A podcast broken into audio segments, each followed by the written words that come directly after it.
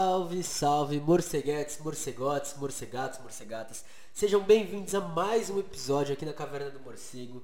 Bom, é, vocês já viram pela capa que vai ser um puto episódio e realmente tá um episódio fantástico, sensacional, muito importante. Lembrando que, se você estiver ouvindo isso daqui ainda no começo da semana, ainda não vai ter rolado a live desse episódio, porque o episódio está gravado, então vai ter live.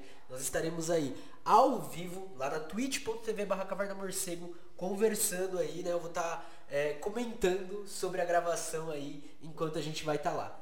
E, aproveitando que eu falei da Twitch, a gente tem aí a Twitch, né? Onde a gente está atualmente fazendo um projeto sobre sociologia do direito. É, estamos já no fim dele, mas está tudo gravado.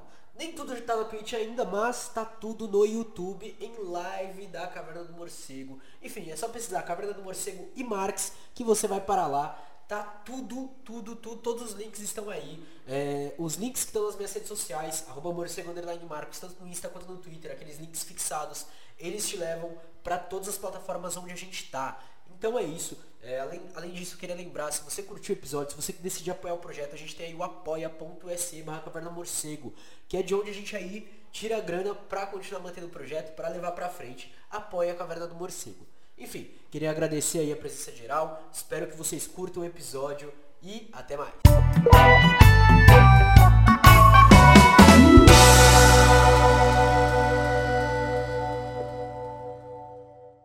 Salve, salve, morceguetes, morcegotes, sejam todos bem-vindos a mais um episódio da Caverna do Morcego com seu podcaster da Praxis, Marcos Morcego. E hoje com um grande camarada aí, que é, eu pude acompanhar um pouco das últimas lutas, principalmente ano passado, durante as mobilizações que nós tivemos aí, é, fazendo uma diferença dentro do quadro da esquerda radical. É, mas eu não vou me ocupar aqui de apresentar porque acho que ele tem ele pode falar aí de uma forma bem melhor para vocês. Salve, salve, Léo Pericles, seja muito bem-vindo, camarada. Beleza, Marcos. É, queria agradecer aqui o convite para estar conversando com você e com o conjunto das pessoas que te ouvem, né, nesse podcast.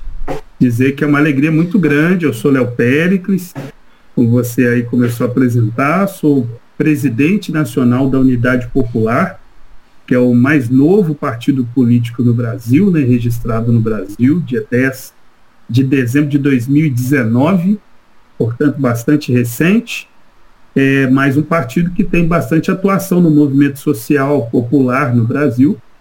E no nosso segundo Congresso Nacional, que aconteceu agora em novembro do ano passado, de 2021, é, decidimos pelo lançamento da minha pré-candidatura à presidência da República.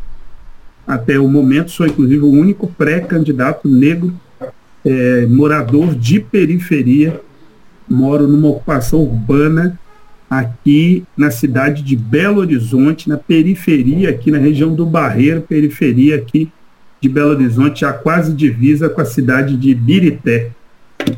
E é isso aí. Estamos aqui à disposição, temos aí 21 anos, 22 anos agora eu completei de caminhada no movimento social, né? Popular, iniciei minha militância no início de 2000, já passei pelo movimento estudantil universitário, secundarista universitário, enfim, movimentos populares, apoio a muita greve, manifestação, lutas, ocupações, e estamos aí para dialogar, trocar uma ideia. É isso, eu também agradeço demais a sua presença, aceitar o convite. Também agradecer aí a camarada Carla que fez aí o contato e também a galera da UP que foi atrás, que chegou e falou, Marcos, a gente vai arrumar essa conversa aí. É, e, bom, acho que o ponto inicial que já marca são duas partes da sua fala já, né?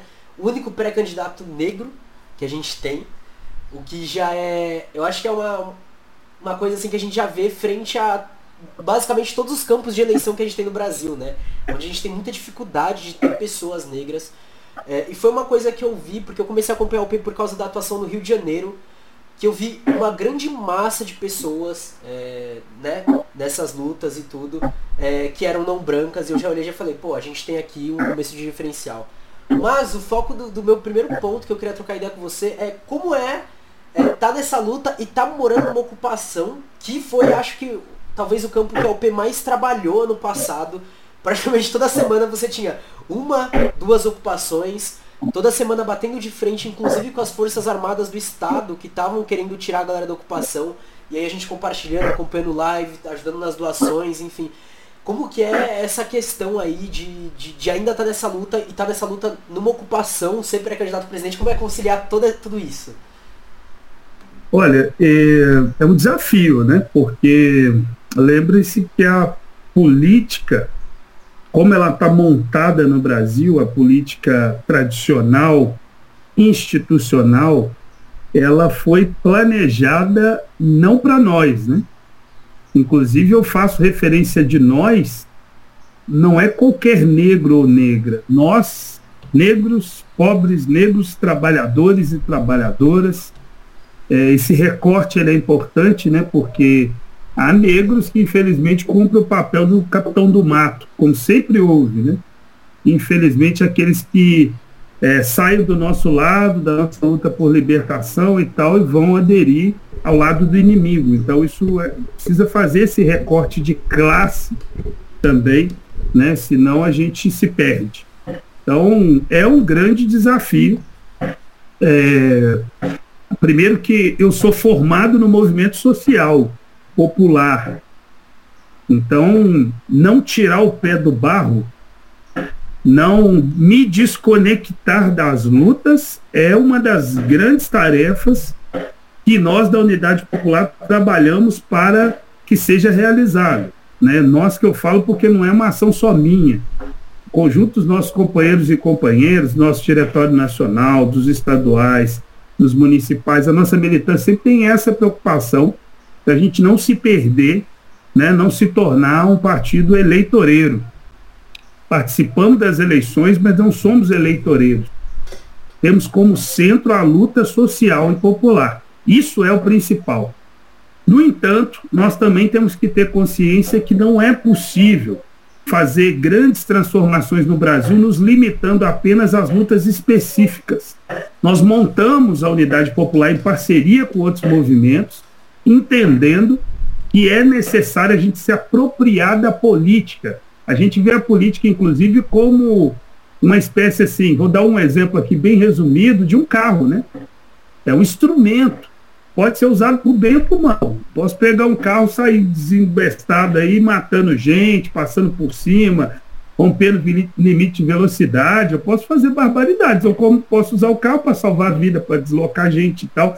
E a política, nós, embora a gente tenha muita ojeriza dessa política tradicional, dessa distância entre o que se diz e o que se faz, mas a gente também tem que se olhar e entender que nós somos agentes políticos e que se a gente não atua e toma, nós temos que trabalhar para tomar a política do bom sentido, né, para nossa mão, para a mão da maioria do povo, é explorado e oprimido.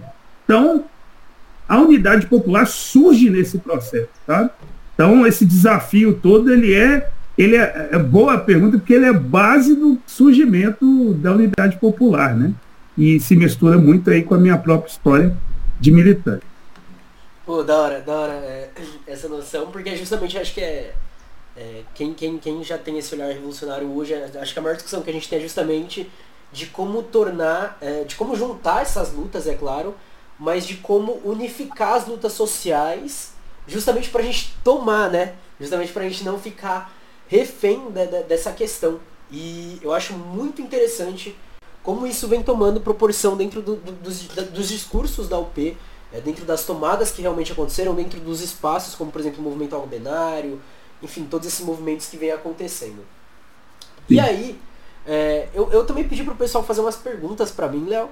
É, assim, só para já matar isso, porque é a pergunta que mais fizeram, é, que é que perguntaram sobre a questão da, das alianças táticas esse ano, é, que vem desde o ano passado, né, que a gente viu durante as manifestações, para fazer frente ao que o PT estava fazendo, principalmente. É, e aí, como né, vai manter esse ano? Como que vai ser? Porque, é, querendo ou não, é, e aí vem aqui também, não no sentido de provocar mais uma pergunta mesmo, porque a gente tem que começar a se mexer também para fora da institucionalidade esse começo de ano, né? Porque se a gente for realmente ficar só esperando até alguém ser eleito e tudo, a gente né, não, não consegue construir nada. E como você está enxergando isso, Léo? Olha, primeiro, é, Marcos, que a gente tem como ideia é, realmente não ficar esperando eu já vou pela segunda meio que né? você fez, comentário, e nossa perspectiva é convocar o conjunto das forças de esquerda, populares, movimentos, partidos, enfim, para que a gente convoque uma nova jornada de manifestação pela derrubada do governo Bolsonaro. É, ficar esperando as eleições significa a gente esperar, no mínimo, no mínimo, até dia 1 de janeiro de 2023, com 115 milhões de irmãos e irmãs, mais da metade da população do Brasil, vivendo em segurança alimentar. 20 milhões deles em fome crônica, ou seja, ficam sem o que comer por mais de 24 horas. Então, é, não dá, né? Assim, é, não, não, é essa a ideia, sabe? Inclusive, é ideal que a gente Bolsonaro antes da eleição, porque aí o processo eleitoral vai ser mais limpo, ou menos sujo, né? Então, acho que isso é uma questão, o cara já cometeu. O que, que esse Congresso Nacional está esperando, sabe? Para poder abrir um pedido de impeachment. Né? Está esperando o quê? Sabe? É, é muito crime que o cara cometeu de de responsabilidade. São vários, assim, ó. Argumento para derrubar é muito maior do que fizeram com a Dilma. Por isso que a gente considera que foi um golpe né, institucional, aquela pedalada fiscal. Depois os caras confirmam que aquilo não é, não foi crime. E olha que a gente tem muitas críticas ao então governo da ex-presidenta Dilma. Mas foi golpe, sabe? Porque tiraram para poder aumentar a exploração, a opressão e que a gente pode falar ao longo aqui da nossa conversa. Agora, sobre a nossa política de aliança, olha, nós somos defensores da unidade do conjunto da esquerda. No entanto, essa unidade ela precisa se dar principalmente, o que, que nos ensina a história é que a esquerda, para se juntar, é mais complexo que a direita, porque às vezes a gente se perde, começa a criticar, ah, é absurdo, a esquerda não se une, quem se une à direita, veja que facilidade. Mas é óbvio, os caras têm um, têm, um, têm um fator material que influi na unidade deles, que é muito objetivo, que é o lucro. Você não une por qualquer coisa, sabe? Você tem que ter algum elemento material que ajuda, não são só as ideias, sabe? E eles têm um negócio muito concreto. Até eles têm divergência. Mas o nosso lucro está ameaçado. Opa, junta aí, porque senão não dá. A esquerda não, é mais complexo porque os nossos interesses são a partir de ideias. Eles não são para ganhar dinheiro, ficar rico, embora tem gente do nosso campo que começa a fazer isso e sai do nosso campo. Né? Mas o nosso objetivo é, são ideias, é a partir de um programa. Então, o que, que é muito importante ressaltar, Marcos? Que a unidade ela tem que partir de um programa concreto, de esquerda, que defenda mudanças efetivas, estruturais para o Brasil. Então, isso é um ponto. Nunca pode ser abandonado a ideia de um programa. A ideia, aquele sonho que se sonha de olhos abertos e luta por ele, sabe? A gente precisa ter isso na vida. E a esquerda tem isso historicamente. Assim que eu queria depois, é, aqui ao longo também da nossa conversa, falar um pouquinho desse programa. Né? E ele é um programa de enfrentamento com os ricos, com os super ricos, ou seja, com a direita. Direita. Direita é a representação política, digamos assim, da, do, dos ricos, dos muito ricos, dos donos dos meios de produção, da burguesia, né, para ser mais preciso, ou seja, donos das terras, das fábricas, dos, ban bancos, das usinas, enfim, donos da grande propriedade privada. Essa é a questão. Né? E tem um segundo fator que vai influir na união, nessa política de aliança, que são as lutas sociais, e elas geralmente são a forma melhor da esquerda se unir, porque esse é o elemento material. Então tem a ideia, o programa, às vezes mesmo ele fica ainda complexo, como é que a gente decide? Lutando, para rua. E aí, várias organizações do campo do movimento social popular, porque a gente não enxerga unidade para o processo eleitoral só mirando na política institucional, senão nós estamos lascados, sabe? Porque vários dos partidos institucionais, mesmo tendo nome, carregando no nome socialismo, entendeu? Ter bandeira vermelha, isso não é efetivamente a questão fundamental. É necessário se olhar a prática, por onde andam, com quem se alinham, como se articulam. Olha o programa e olha a realidade, sabe? concreta. Não é muito difícil qualquer pessoa entender de política. Olha o que diz e o que faz. Sabe, olha por onde anda. Né? Não já tem o ditado que o vovô sempre dizia, diga-me com quem andas e te direi quem ando. Essa, esses saberes populares nós temos que assimilar para o nosso cotidiano, sabe?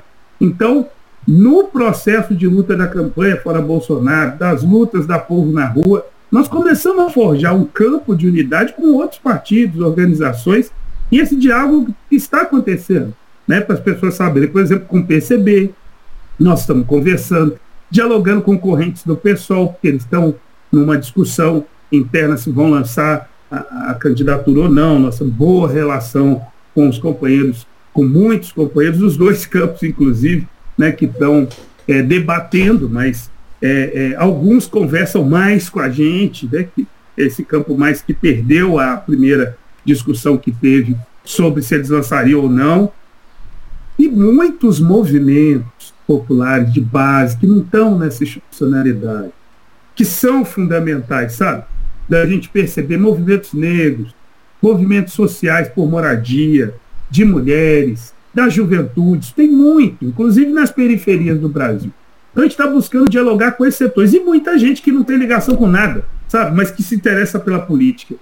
Que, é, que deve, inclusive, estar tá nos ouvindo aqui nesse seu é, podcast. E estamos à disposição. Né? para o diálogo. Pô, da hora, não. Gostei dessa, é, dessa abertura dessas coisas, né? Porque você já abriu a questão de é, pensar essa união pelas bases, que eu acho que é um ponto crucial, e também pensar o ponto é, do programa, né? Porque é uma coisa que eu tô batendo muito de frente nesses últimos dias, é da gente não colocar só as questões táticas, mas jogar elas pensando no nosso horizonte político. Porque a gente muda todo o debate. Né? Quando saiu sua pré-candidatura, uma galera veio me perguntar, pô Marcos, e aí, o que, que, você acha? Eu falei, pô, primeira coisa, a gente tá falando de alguém que, diferente das pessoas, né, como você falou, de partidos que só levantam bandeiras, que se dizem socialistas e tal, mas não falam efetivamente de socialismo, tá ali falando. O que já é um diferente. E a partir do momento que a gente tem você, por exemplo, anunciando a pré-candidatura, a gente pode conseguir mudar o debate. Porque como você falou, dialogar essas coisas com a população não é difícil. Só que a gente precisa ter o controle do debate, porque enquanto a gente não tiver, realmente, a gente sabe o que essa galera fala, né? Hoje, inclusive, a gente teve a questão do Olavo aí, é, e ele é um cara ideólogo que falava sobre a questão da, é, do marxismo cultural e afins. A gente sabe da deturpação que acontece de tudo isso. E a partir desse momento, a gente marca um ponto diferente, de olhar e falar, pô galera, tudo bem que a gente já tinha o Boulos falando de ocupação e tal, não sei o que, mas chegar e falar, pô galera, vamos olhar a preocupação ainda como um ponto de a gente pode ir além disso. E aí é o momento que marca o ponto que distingue de olhar e falar, galera, de onde, de onde você é? Ah, eu sou da quebrada de tal lugar. Pô, eu também sou de uma quebrada aqui. E aí? Vamos, vamos falar papo de, de, de, de vivência mesmo, de quem sabe o que tá passando. Vamos mudar totalmente o debate. Vamos, vamos parar de falar um olhar de, de como a gente sabe que infelizmente é o pessoal da institucionalidade e passar a olhar para um, um lado dos grupos subalternos mesmo, né? Eu acho interessante isso.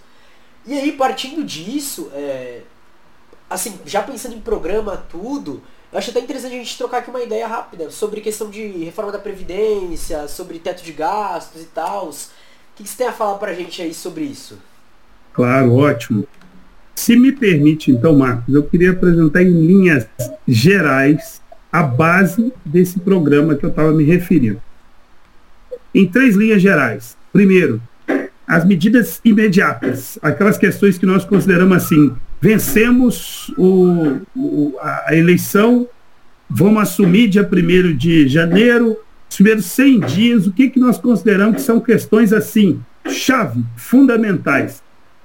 É, primeiro, a aplicação de todas as medidas que foram tomadas contra os interesses dos trabalhadores e trabalhadoras, do povo brasileiro, pós-golpe de 2016. Isso é um, é, eu faço esse recorte do golpe porque dali já vinha muita coisa, muito ataque, muita retirada de direito. Não quer dizer que estava tudo bom antes, não. Mas aquele recorte ali é porque, a partir dali, a coisa, o, o, esse grande capital se articulou ainda mais na política para brutalmente tirar direitos. Né? Então, eu quero fazer referência, em linhas gerais, a três questões fundamentais. Primeiro, a, re, a, a revogação da reforma da Previdência e Trabalhista. Isso é assim de fundo. O discurso dos caras foi Temer, governo Temer, golpista, assume, tal, vamos fazer a reforma trabalhista que ela vai gerar emprego.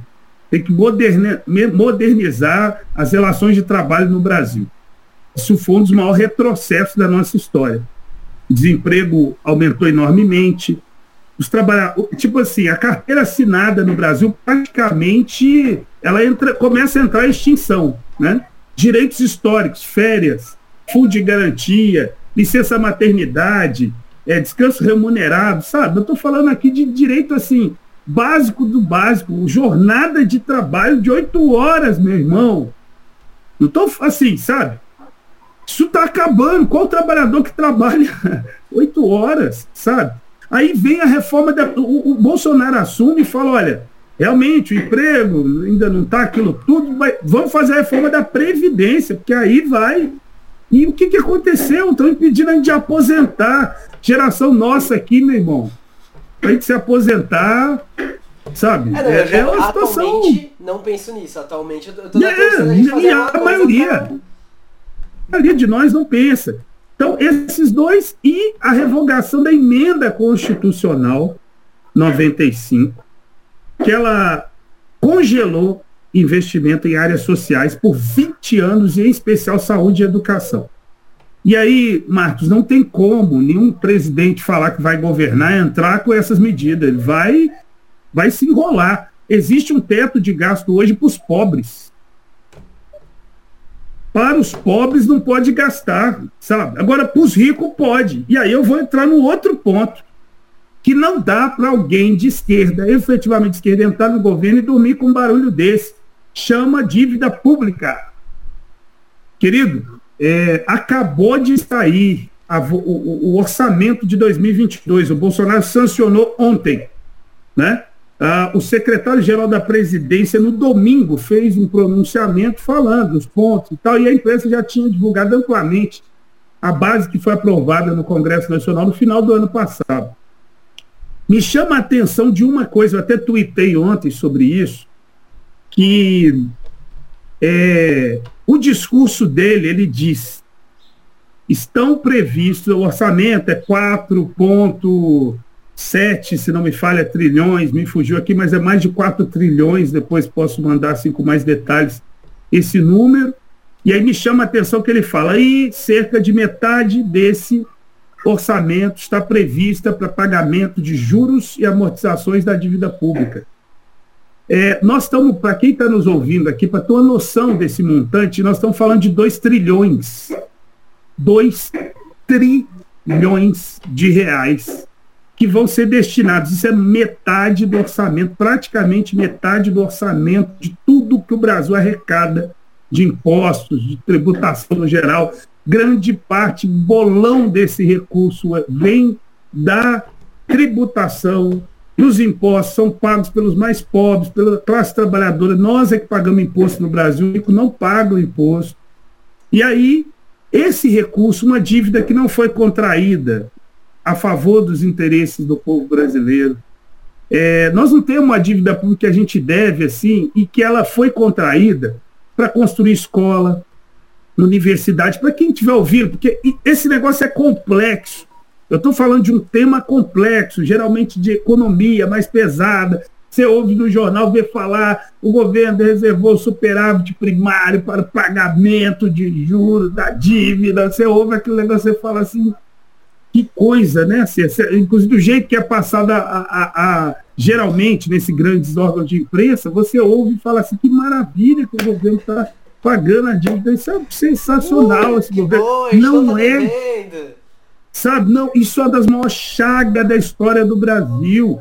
E ela não foi contraída para construir nada efetivo, porque eu não sou contra qualquer dívida, sabe? Se o governo tivesse pego assim e falar, nós vamos construir dezenas de hospitais, centenas de hospitais no Brasil, e UPAs para atender o nosso povo.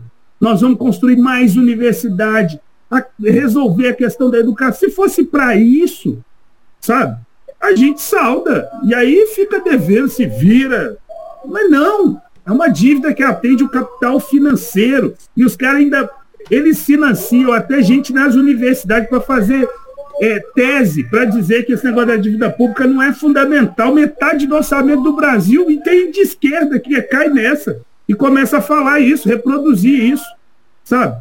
E aí, esse primeiro ponto, por que, que isso é fundamental? Eu falei, presidente que entra com teto de gasto para os pobres não governa direito. Aí, se você faz isso, o que, que a gente vai ter? Metade do orçamento para investir no povo. Investir em saúde, educação, assim, dois trilhões. Agora nós vamos decuplicar, né? o discurso é decuplicar. Povo brasileiro, nossa proposta aqui, suspendemos o pagamento de juros, vamos fazer auditoria, que está previsto na Constituição, também esqueci de dizer isso. Na Constituição do Brasil está previsto que é possível fazer auditoria. Então, o que é auditoria? Saber se deve ou não. Pegar os papéis, conferir, ponto por ponto, quem contraiu, quem assinou, como é que foi, quem está recebendo, entendeu? O juro está certo, não está, resolve. E os grandes estudiosos, em especial minha querida Maria Lúcia Fatorelli, quem não conhecer, sugiro entrar aí nas redes sociais, procurar, procurar o grupo que ela faz parte, que chama Auditoria Cidadã da Dívida, que para mim é o grupo mais sério que debate esse tema no Brasil.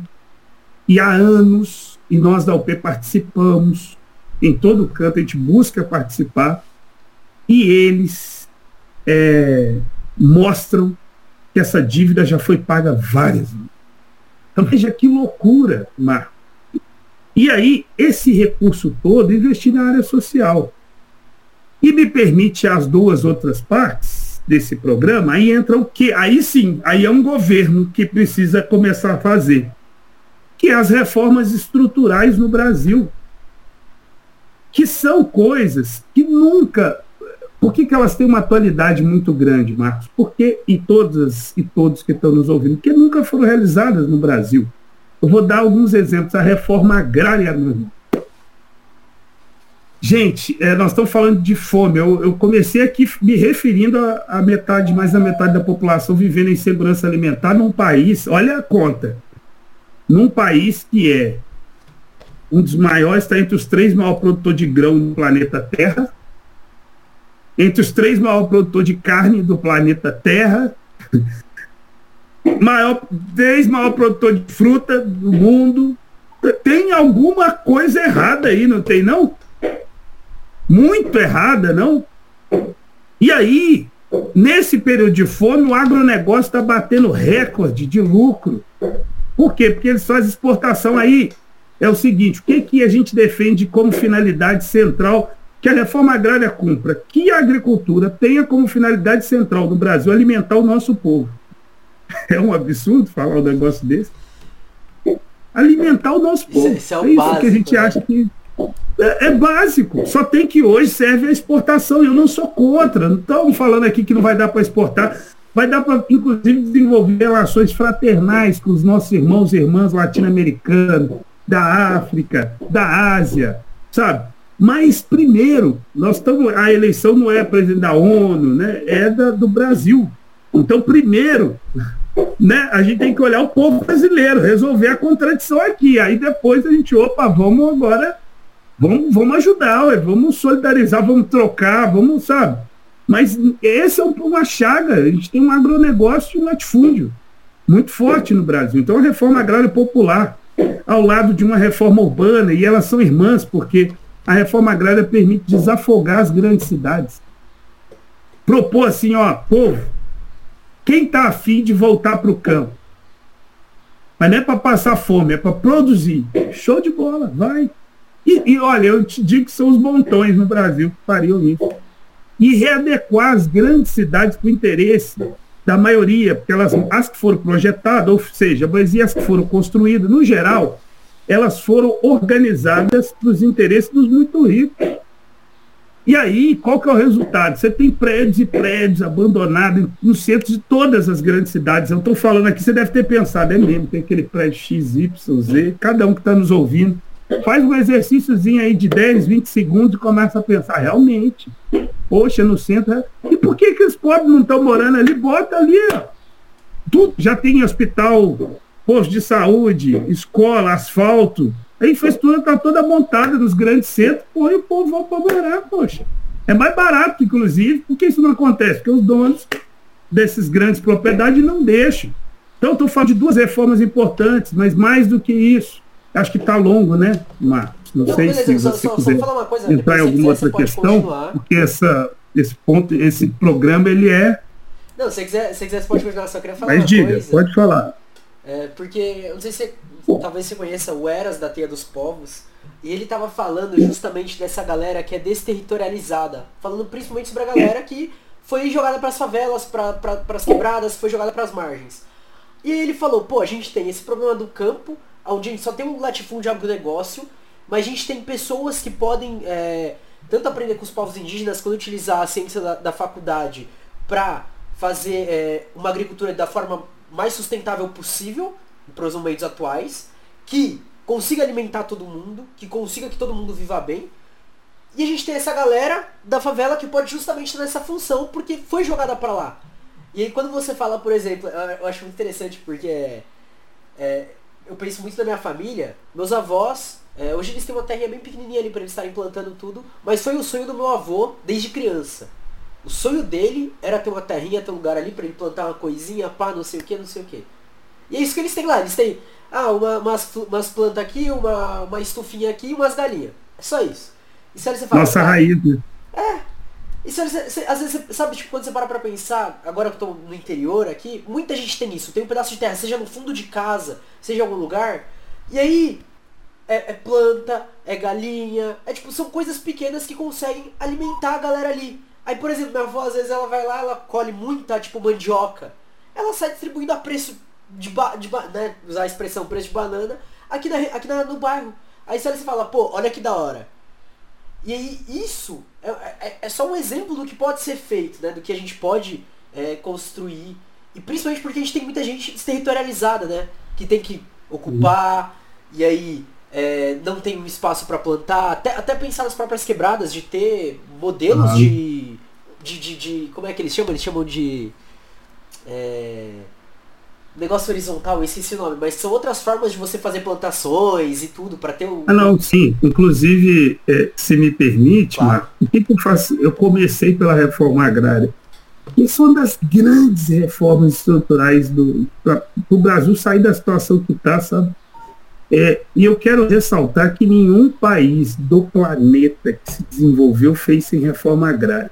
Esses idiotas dessa extrema-direita que nos acusar, a ah, reforma agrária é coisa de comunista. É mesmo, no Brasil, inclusive, é também. Mas eu queria lembrar eles que os Estados Unidos fez reforma agrária. Eles só se tornaram o que eles são depois de uma profunda guerra interna, né, uma guerra civil imensa, que culminou com, entre outras medidas, reforma agrária, né? principalmente com a turma do norte, né? que é a que venceu, e, e, e isso permitiu que você alimentar o mercado interno, fortalecer, virar potência assim. E na Europa teve do jeito que teve, como também nos países socialistas, historicamente, na União Soviética teve, no Vietnã teve, em Cuba teve. A primeira medida em Cuba que o Fidel teve quando tomaram o poder foi fazer a reforma agrária nas terras da família dele. Começou para dar exemplo então, assim, eu estou dando esse. Porque. E você está falando uma coisa nas cidades que ainda tem outro elemento, que é a agro, agroecologia. A base dessa reforma agrária é agroecológica, que permite, inclusive, você praticar agricultura urbana.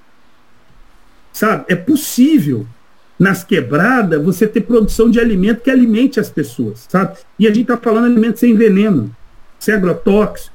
E, e só para você ter uma ideia como é que esse agronegócio é, é, dá um nojo desse agronegócio e, e da estrutura é, é, jurídica do Brasil de atender a eles, só para você ter uma ideia, estava lendo detalhadamente, agora o MST fez 38 anos, né? Mandar um abração para os companheiros e companheiras desse grande movimento dos trabalhadores sem terra.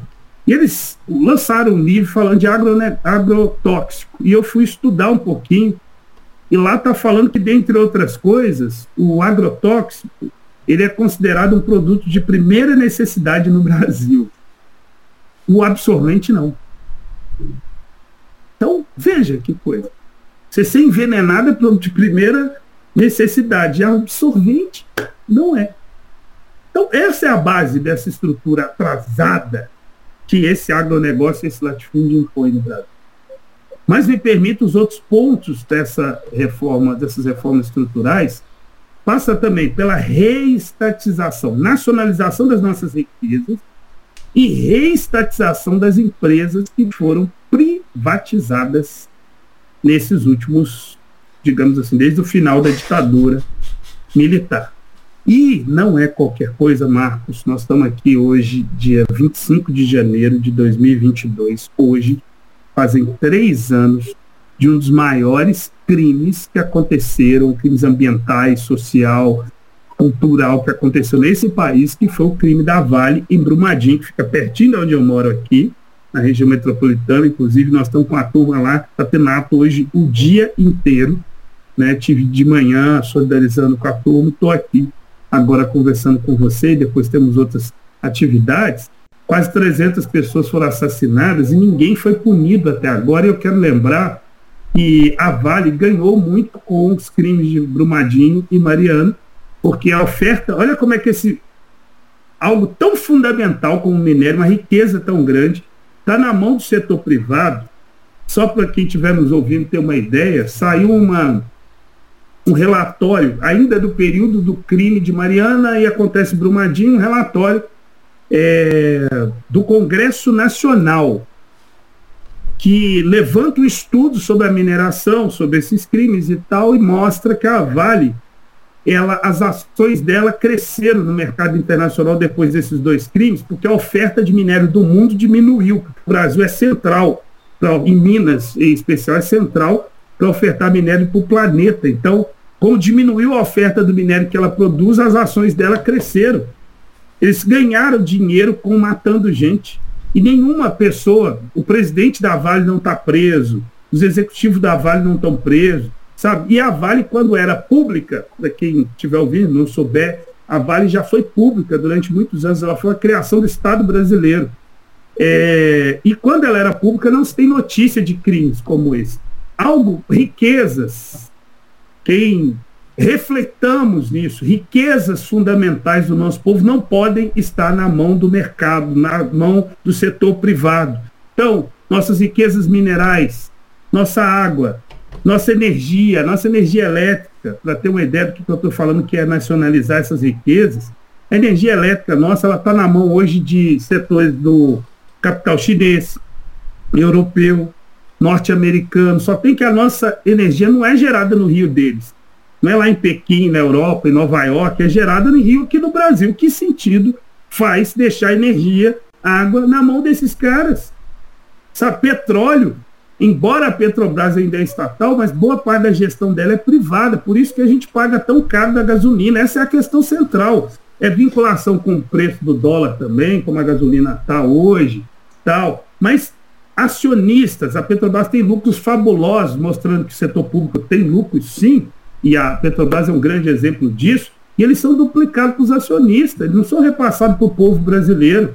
Então os setores privados estão enriquecendo, ficando bilionários em cima de uma riqueza que ela não é deles, é do povo brasileiro. O povo tinha que estar ganhando com isso.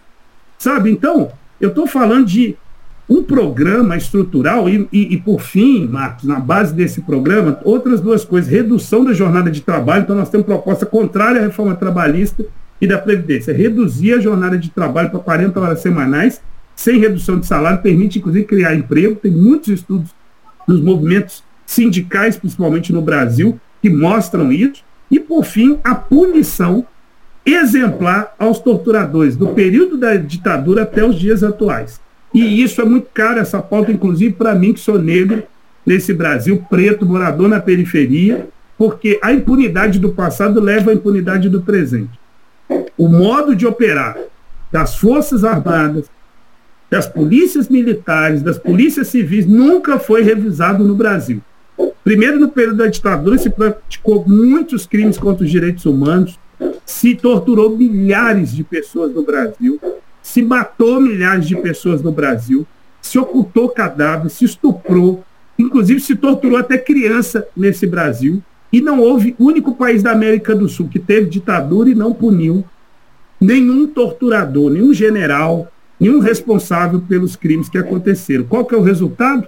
Hoje, essas forças militares, em especial a Polícia Militar, mas também as forças é, de repressão, como a Polícia Civil, é, massacram o nosso povo negro, pobre em especial, porque os pobres sofrem, no geral, essa violência, e em especial os negros e negras no Brasil. Tem toda a relação, sabe, essa luta pelo direito, pela memória, pela verdade, pela justiça. Então, com isso, é a base de um programa estrutural. E isso servir como ponto de apoio para apontarmos para a superação do capitalismo, ou seja, para a construção do socialismo. Que é isso que a gente também acha. Nós não estamos vendendo ilusões. Não vamos mudar, melhorar. Uma coisa que é impossível é melhorar o sistema capitalista. Ele nunca foi melhorado no planeta, em nenhum lugar. Em nenhum lugar ele deu certo.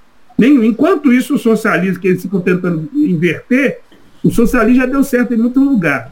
Ele acabou caindo quando os do próprio país acabaram sendo convencidos pelo canto de sereia do capitalismo e foram restaurar propriedade privada. E depois que cai, igual lá na, no leste europeu, essas pesquisas também, elas não aparecem aqui, né? Lá, praticamente todos os países que foram socialistas, as pesquisas que as próprias classes dominantes lá, os que encomendam, dá que a maioria do povo é a favor de voltar para o socialismo, porque viu, depois aí foi, foi conviver com desemprego, com miséria, com fome, coisa que não tem no socialismo. Pode criticar o que for, não tem fome, miséria, pobreza, entendeu? É, pode ter assim no geral igual Cuba, porque Cuba não tem nem queda d'água para produzir energia, então é um país pobre, aí é difícil, né?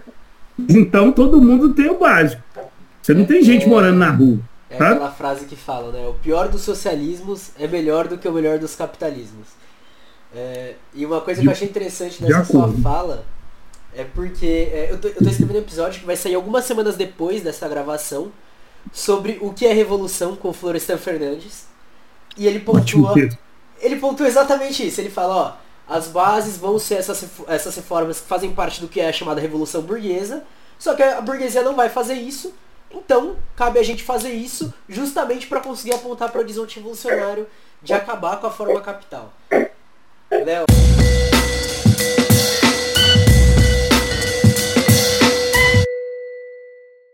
aí para deixar uma palavra final, se despedir da galera, é, novamente agradecer aqui muito sua presença. É, foram poucos minutos, infelizmente, espero que a gente possa fazer mais é, quando tiver tempo, mas sensacional. Muito obrigado. Opa, e aí, é, Marcos, eu, também quem estiver nos ouvindo, né, pode pensar assim, poxa, então esse cara é o salvador da pátria, porque esse tanto de coisa que ele colocou aí, olha, vamos votar nele que a gente resolve, né? Aí eu queria fazer referência, eu não estou pedindo voto ainda, que nem pode, eu sou pré-candidato, né, só no período eleitoral que a gente pode realmente fazer campanha pedindo voto, agora a gente só pode apresentar nossas ideias, mas eu quero dizer uma coisa, eu não sou salvador da pátria, nem a UP não se propõe a ter esse tipo de, de gente. Nós, eu sou apenas um agente num processo, participe de um processo que o agente central o povo, as transformações centrais, esse conjunto de medidas. O povo entendendo isso aqui já concorda. Boa parte do povo, porra, só. Olha, se apropriar de um programa desse o que, que a gente precisa fazer? Mesmo ganhando a eleição, o que, que a gente precisa fazer? Convocar o povo para a realização acontecer. Não tem jeito, porque essas classes dominantes, elas não vão deixar isso aqui acontecer. Sabe por quê? Não tem como fazer um governo bom para todo mundo. Esses discursos de político, mesmo os que se diz de esquerda, falam, vamos governar para todo mundo. Mentira! Tem que escolher um lado. Existe o lado dos exploradores e dos explorados. Escolha seu lado.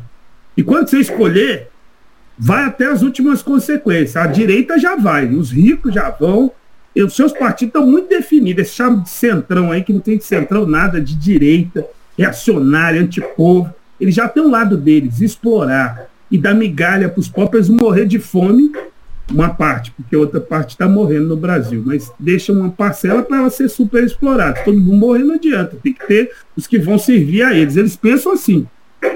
Agora, esse lado de cá, é, só é possível a realização dessas medidas com o povo na rua, os milhões, impondo. Eu digo isso.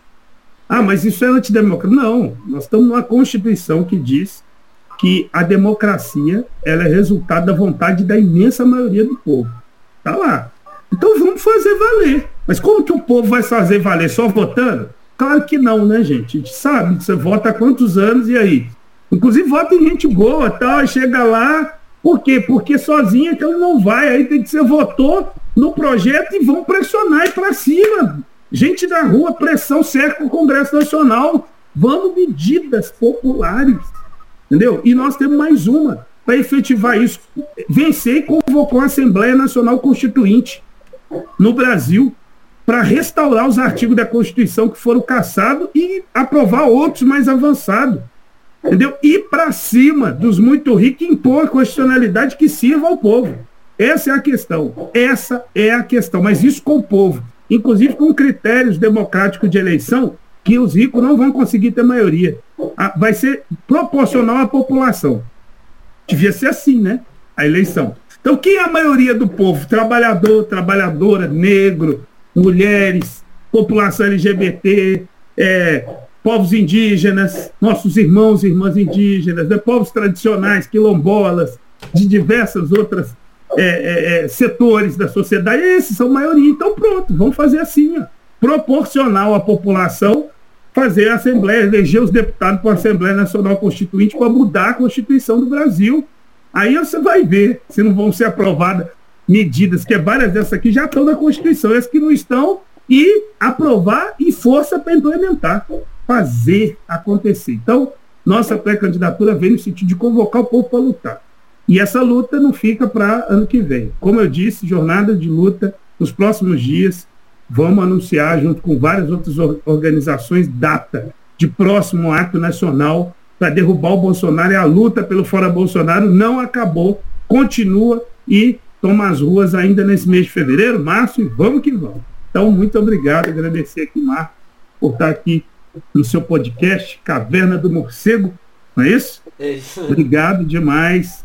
E quem quiser acompanhar melhor nossas propostas, saber mais, né, que aqui não dá tempo de detalhar tudo, entra lá nas nossas redes, o nosso site é unidadepopular.org.br me sigam também nas mídias sociais, Leonardo Pérez. Procurou lá no Instagram, Leonardo Pérez.oficial. No Facebook estamos também, Twitter, enfim. Segue a gente lá. E é isso aí. Valeu. Eu vou deixar todos os links do camarada aí na descrição, família. É, novamente agradecendo. É, bom, é isso. Logo, logo vocês vão ver aí, família. Vai estar tá aí na Twitch, vai estar tá no podcast. Muito obrigado para você que ouviu até aqui. Não esquece de seguir o camarada, seguir o partido, acompanhar as propostas, acompanhar o que vai rolando comparecer nas mobilizações que vão rolar, porque é importante que a gente comece a construir hoje. E as ideias já estão aí para a gente digerir e começar a trabalhar com elas. Beijo, beijo, galera. Até mais.